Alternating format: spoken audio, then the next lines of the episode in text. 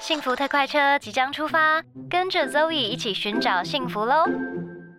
跳跃着幸福，摇摆着幸福。幸福你在哪？我左看上看下看右看，下一站，幸福。拥抱着健康，承载着梦想，幸福在身旁。这一站幸福到站喽！Zoe 大来宾。今天的 Zoe 大来宾呢，非常开心邀请到吴宇安律师来跟我们聊一聊我们平常呢有可能会遇到的一些法律问题哦。来，于安跟大家打个招呼。Hello，大家好，我是于安律师。我想先提问一个最近非常算是最近非常夯的吧，就是跟骚法。对，跟骚法这一件事情呢，呃，据说啦，这个法条呢过了以后呢，就有非常非常多跟骚法相关的案件立案了，对不对？对，确实。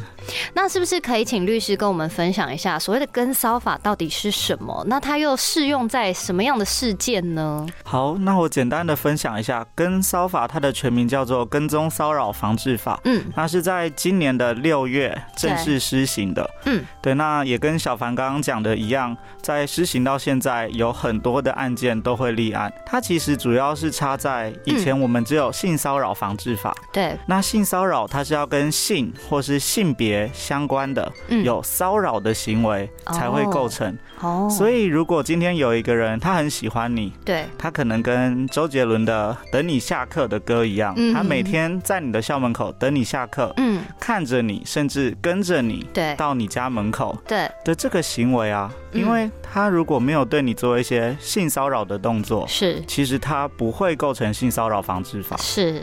对，但是现在跟骚法通过了之后，我们包括如果一些不当的追求行为，嗯，或是跟踪的行为，嗯，会被纳入跟骚法的范围里面。哦，所以就已经 不能再像那个，你知道，就是在那里什么等你下课，等你下班，只要这个当事人觉得不舒服。他就可以立案，对不对？呃，对。那他跟骚法的流程也蛮特别的。嗯，去警局报案之后啊，警局他是有权利去做一个书面的告诫。嗯，就是跟踪你的那个人，他会收到一份书面的告诫书。哦。然后上面会写说，他不可以去做跟骚法里面有一个八大的行为。对。对，有兴趣的可以去看一下细节是什么。那以及告诫书上面会写，如果两年之内还有继续这样跟踪。骚扰行为的话，对，是可以去申请保护令的哦。哦，所以例如说像是什么等你下课、等你下班这种，有点像是盯梢行为，对不对？对，他确实会构成跟骚法上面的跟踪。那其实跟骚法还有一个很重要，它要有一个反复实施性，嗯，就是每天等你下课的这种行为。哦，不是说我只来等一天。对，一天可能不算啊。哦，就是他有反复重复这个行为，然后让你觉得可能你困扰，或者是你心生一些畏惧，对不对？对，没错。嘿，而且竟然还可以，就是是两年以内不能够再有这样子的状况发生。哎，其实我觉得跟骚法是一个很棒的法条，因为有时候女生真的会遇到很怪的人呐，就是好了，他也没对你怎么样，嗯，但是他就是会时不时团就出现这样子。哎，我真的从小到大遇过超多。然后我记得我学生时代有一次啊，就是我们学生时代不是都很爱联谊吗？对，然后或者是办一些那种跟外校的活动嘛，嗯，然后我记得有一次，我们全部同学。呃，反正总之就是很爱抽钥匙嘛，以前爱抽钥匙。然后呢，全部的同学又一起去个地方玩，然后刚好呢，就是载我的那个人，嗯，不知道为什么，就是好像跟我很聊得来。我想说，哇，怎么我喜欢的电影你也很喜欢，我喜欢导演你也很喜欢，我想你也太，就是跟我太有默契了吧。然后我以前在大学的时候就有写那个部落格，结果聊了老半天，他其实没有讲，是后来我发现有点怪怪的，后来我问了朋友，然后他就说。哦。他就是你的那个布洛格的读者。然后我就想说，这也太可怕了吧。然后后来我就想到这件事情以后，我就问那个主办的人，嗯，我就说这个局到底是怎么回事？他才跟我讲说，哦，就是那个人，然后就是看他想要认识我什么的。虽然说他没有对我怎么样，嗯，但我老实说，如果你身为一个女生，突然间有一个人，然后假装就是平常并没有就完全不认识你哦，然后就好像跟你有很多种巧合，哎，男生会觉得怪吗？还是男生其实觉得不会？嗯，我们常常讲人帅真好人丑性骚扰嘛，所以。那时候你抽到钥匙了，他是帅的吗？还是？哎，我已经他的脸已经完全模糊哎。老实说，我没有对他的长相有什么印象。不是啊，就算基本上就算他超帅的，好了，你还是会觉得很奇怪啊。那你为什么不直接讲？就是你为什么不直接说？哦，我有看你的，例如说布洛格啊，或者我有看你的文章。为什么要假装没有这回事呢？真的是很奇怪。其实我们碰过还蛮多的案件，嗯，就是男生呢，他或许。没有什么恶意，就像你的部落格，你的忠实读者，对，他可能就只是很想认识你，对，但是因为他找不到这个方式，也或许他比较没有两性相处的经验，是。那我们也不讲说是误入歧途，而是说他可能他的行为上出了偏差，甚至指的是有一些可能触犯到法律的偏差，嗯，对。那在这种时候，他就很有可能因为他的不当的行为，导致触犯到性骚扰防治。法或是现在的跟骚法，嗯嗯，所以我觉得吼。一般来说啦，我们除了要法律常识以外呢，我们还要稍微了解一下，就是与人相处，就是你要社会化的过程，要不然真的会让人害怕。哎，就像你说的，其实他也没有恶意啦，嗯，但是说实在，一般来说大家都会觉得不舒服。那刚才有讲到这个性骚扰防治法，对，性骚扰防治法这一件事情哦，我觉得其实它对我来说，就是以一个这个平民老百姓来说，其实我觉得有点模糊。位，嗯，是不是可以稍微跟我们的就是听众朋友们介绍一下所谓的性骚扰防治法是一定要有什么行为吗？性骚扰防治法，我们法律规定它其实就是跟性还有性别相关的，对，所以我们不管是言语、行为、动作，或是文字，嗯，或是呈现出来的各种氛围，嗯，只要是跟呃让人家觉得有性上面的不舒服，简单说。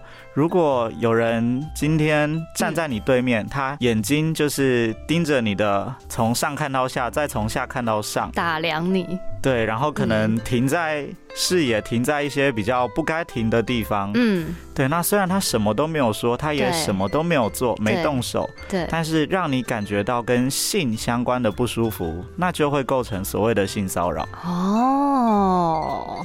所以，哎，其实这样子有点广，哎。对他其实还是要看实际的状况了。所以，一般性骚扰并没有那么容易认定，尤其是如果一些言语上，对，或是眼神上、动作上的，比较容易认定的，会像是有一些肢体的触碰，或是他言语里面有一些很明显轻佻或是冒犯的言语。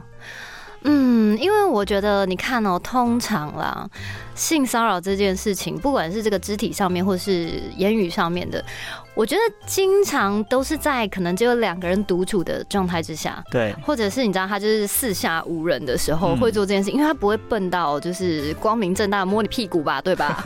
对，所以其实嗯，有时候我会觉得说，虽然我们都知道这个定义，就是你今天做的这个动作让我不舒服了，嗯。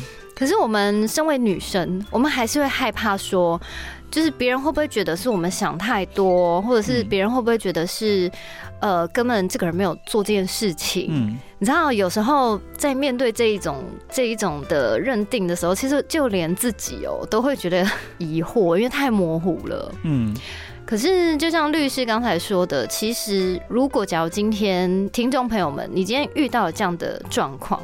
其实你只要认为他让你觉得不太舒服了这件事情，其实他就是可以已经可以成立一个案件。那最后到底有没有告成，其实那就是另外一回事嘛，对不对？例如说我控告一个人他性骚扰我，那他就会立刻留下了一个这样子的记录，对不对？性骚扰要成立啊，我们性骚扰最难的就是证明。对，刚刚提到了，如果说两个人私下无人发生什么事，其实也就只有我们两个知道。对对对，嗯，所以如果没有办法证明的话，呃，会关系到你是不是被骚扰当下，你马上有去做一些搜证或是去做报案的行为。对，如果你过了两天或你过两个月，对，才去报案的话，那性骚扰成立的机会可能就会稍微降低一些。啊，因为说实在的，通常如果被性骚扰当下，你根本就是只有傻眼而已。对对，傻眼或是害怕。其实你当下有办法理智到立刻收整的人，真的应该不多吧？对，确实会比较困难。所以现在实物上的性骚扰案件常常会。是一个没有办法证明的状态，那就是看双方的说辞以及合理性，让检察官跟法官来去做判断。不过，我觉得大家要先有这个法律常识啦，就是你至少有法律常识，你有稍微有个底子在。你如果真的遇到什么诶需要帮助的状况的话，你可能反应会至少比你完全懵懂无知来的好一些。我们现在身处在这种社群的环境之下，基本上每一天我们肯定都是会使用这不同的这种什么社群软体也好，或者是我们可能会在一些公开的网站也好啦，或者新闻媒体啊。下面常会看到很多留言，对不对？嗯，有很多这种不理智的留言。我老实说，就是以一个这个经营自媒体的人来说，我常常看到一些不理智的留言，我都会觉得你们到底在想什么？因为，嗯，稍稍有一点法律常识的人应该知道，说你并不是匿名，你就没有法律责任的，对吧？对。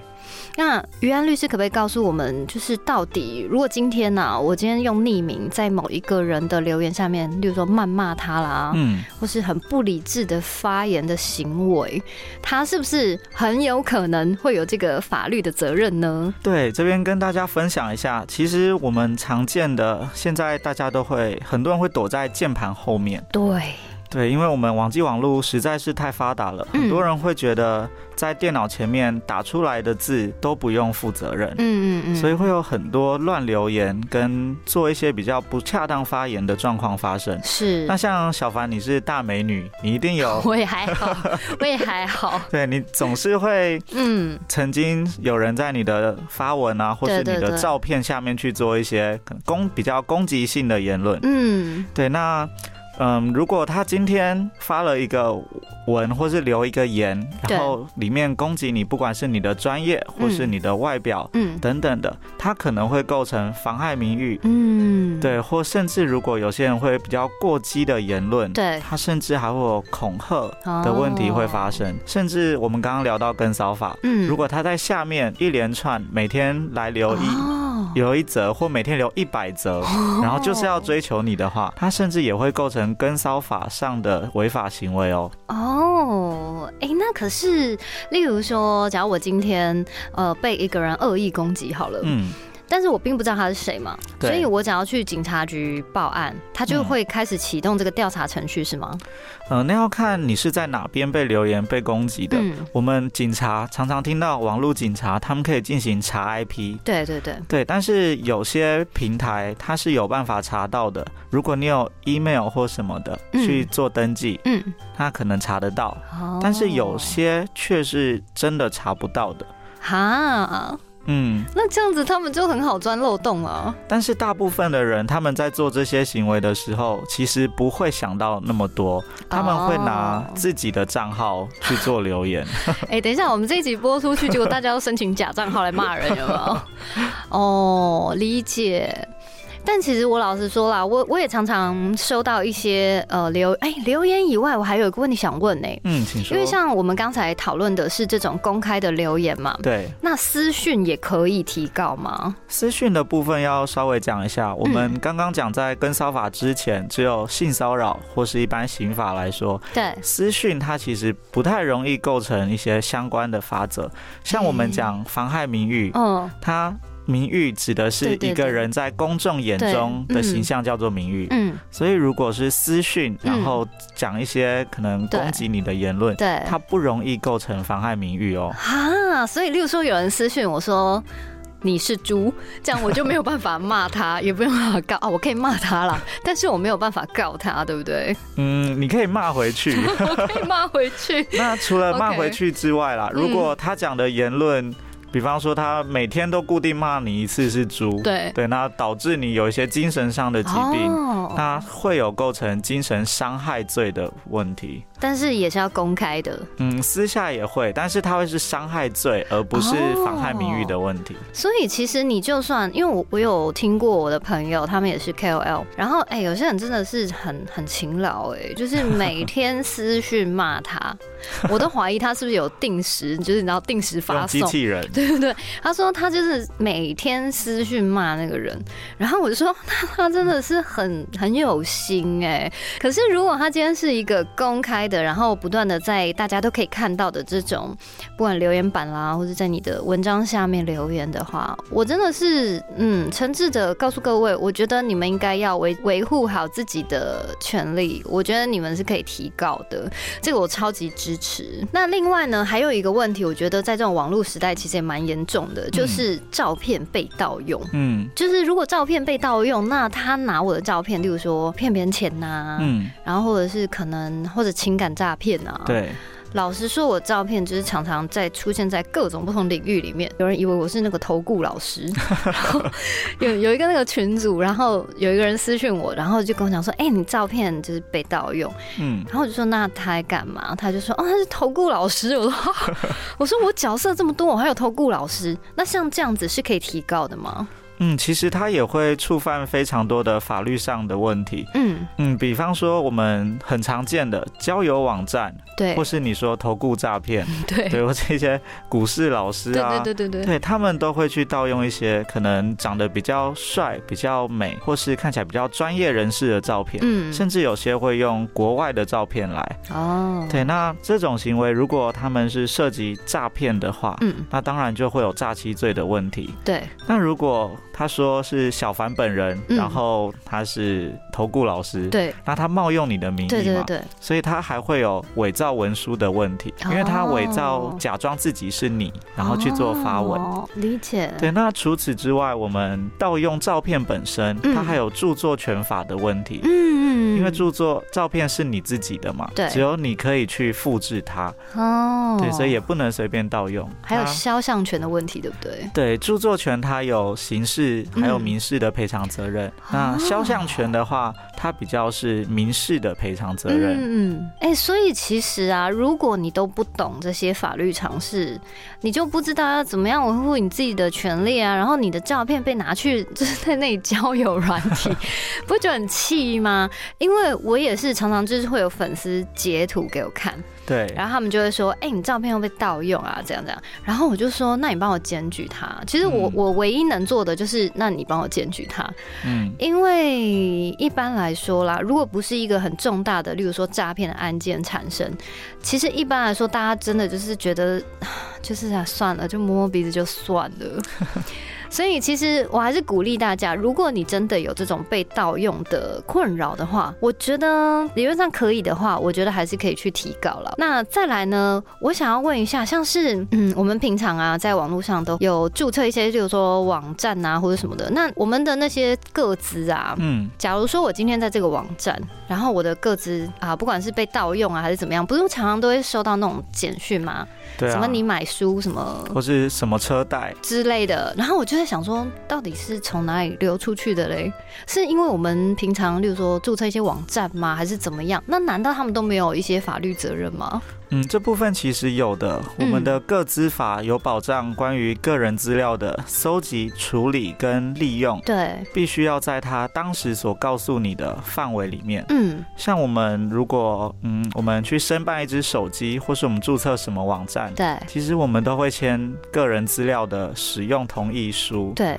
对，那所以他们搜集来的个资只能在他们自己的使用，嗯，甚至我们都会勾选，就禁止他把它。把我们的个资交给一些不管是保险啊，或是其他的金融机构。对对，但是嗯，如果他们把这些我们的个人资料去做使他们当时讲的范围以外的使用，或是泄露出去的话，对，他们其实是违法的，而且甚至有刑事责任哦。啊，但是你要举证嘛，对不对？你要举证说是你流露出来的，是吧？对，这个会比较难追查一点。理解。嗯。